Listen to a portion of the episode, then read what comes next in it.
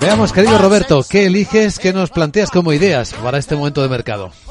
Pues si ya en algunas ocasiones he comentado que lo mejor es estarse quieto, yo ahora mismo eh, tengo el mismo criterio para comprar que para vender. Y lo digo con total, con total sinceridad. Así es como me siento. Y cuando estás en estas circunstancias, lo mejor es no, es, eh, no mover ficha, eh, esperar desde la liquidez a que realmente el mercado se decante, que lo va a hacer, sin ninguna duda. Yo prefiero esperar a que eso suceda, al menos en el momento actual, ¿no?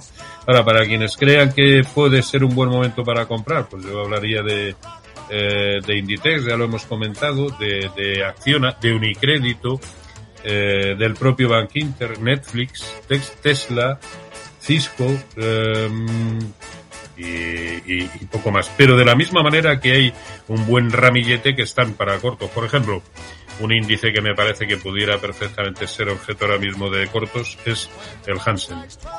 En Hong Kong, el índice selectivo, la bolsa de Hong Kong. Desde luego, vaya semana que lleva. Roberto Moro.